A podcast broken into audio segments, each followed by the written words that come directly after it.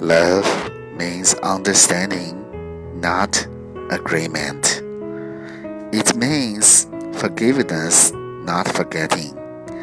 爱是理解，不是妥协；爱是原谅，不是遗忘。